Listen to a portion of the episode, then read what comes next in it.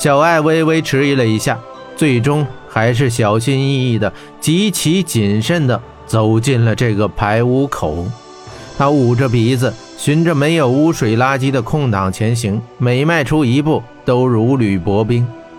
很快，他便进入排污口，进入皇宫之内。但他身上的绒毛还是不可避免地沾了一点污秽。小艾立即躲到一个角落清理起来。喵！该死的霍真，让本小姐干这种脏活累活。早知如此，十条鳟鱼可不够，要二十条。不不不，要三十条。他心里默默咒骂，正想找个有清水之地清洗一下绒毛，忽然间想到，一会儿得手之后返回时，岂不是还要经过这里？哀叹一声。只得作罢。他立刻开始寻找烽火殿。他的眼睛虽不如鼻子、耳朵灵敏，但却有着极强的夜视能力。即使漆黑难见五指，对他来说也如同白昼一般。霍真说过，皇宫内有座烽火殿，是国王的寝室。小艾开始一座殿一座殿的找寻。皇宫之内不时有侍卫结队巡逻，但又有谁会对一只黄色猫咪起疑心呢？小艾根本无需隐藏，他大摇大摆地走在皇宫里。很快，凭着敏锐的直觉，他找到了凤火殿。这座殿在玄火圣王到来之前，原名叫做神鸟殿，因在那时火鸟是齐国之宝。但自玄火圣王被封为国师以后，国王便把这殿更名为凤火殿，每日国王都在此供奉玄火。小艾并未开窗进入，而是顺着柱子爬到屋顶，再经由屋顶气孔进入殿内。殿内极其简洁，除了应有的设施，并无奢华之物。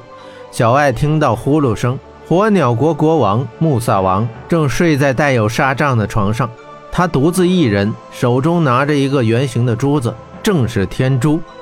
自从国王得到天珠以后，便再不让妃嫔侍寝，而是夜夜独自守着天珠。妙，太容易了，这不就到手了吗？小艾暗笑道。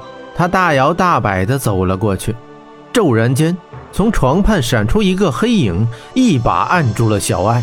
喵！猫小姐惨叫一声，定睛一看，竟然是只恶犬。这只恶犬身形比小艾大了数倍，全身黑色。它躲在暗处，小艾竟然完全没有发现它。恶犬张开血盆大口，正欲撕咬这只小黄猫。可恶！看本小姐的！小爱心里想着，把头一正，把眼睛瞪圆，发出喵喵喵的叫声。它叫得很温柔，声音却拉得很长。恶犬看到黄猫咪湛蓝如水的大眼睛，眼中满是点点繁星。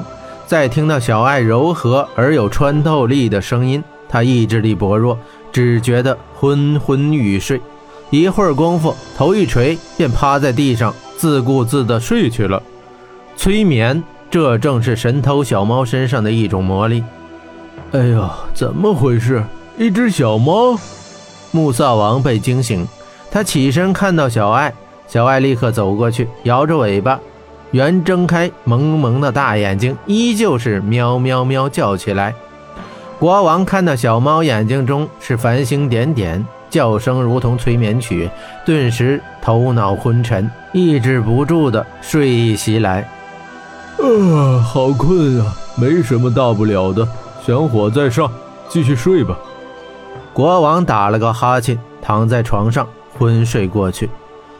哦，小艾松了一口气，刚才这一下惊得他是一头冷汗。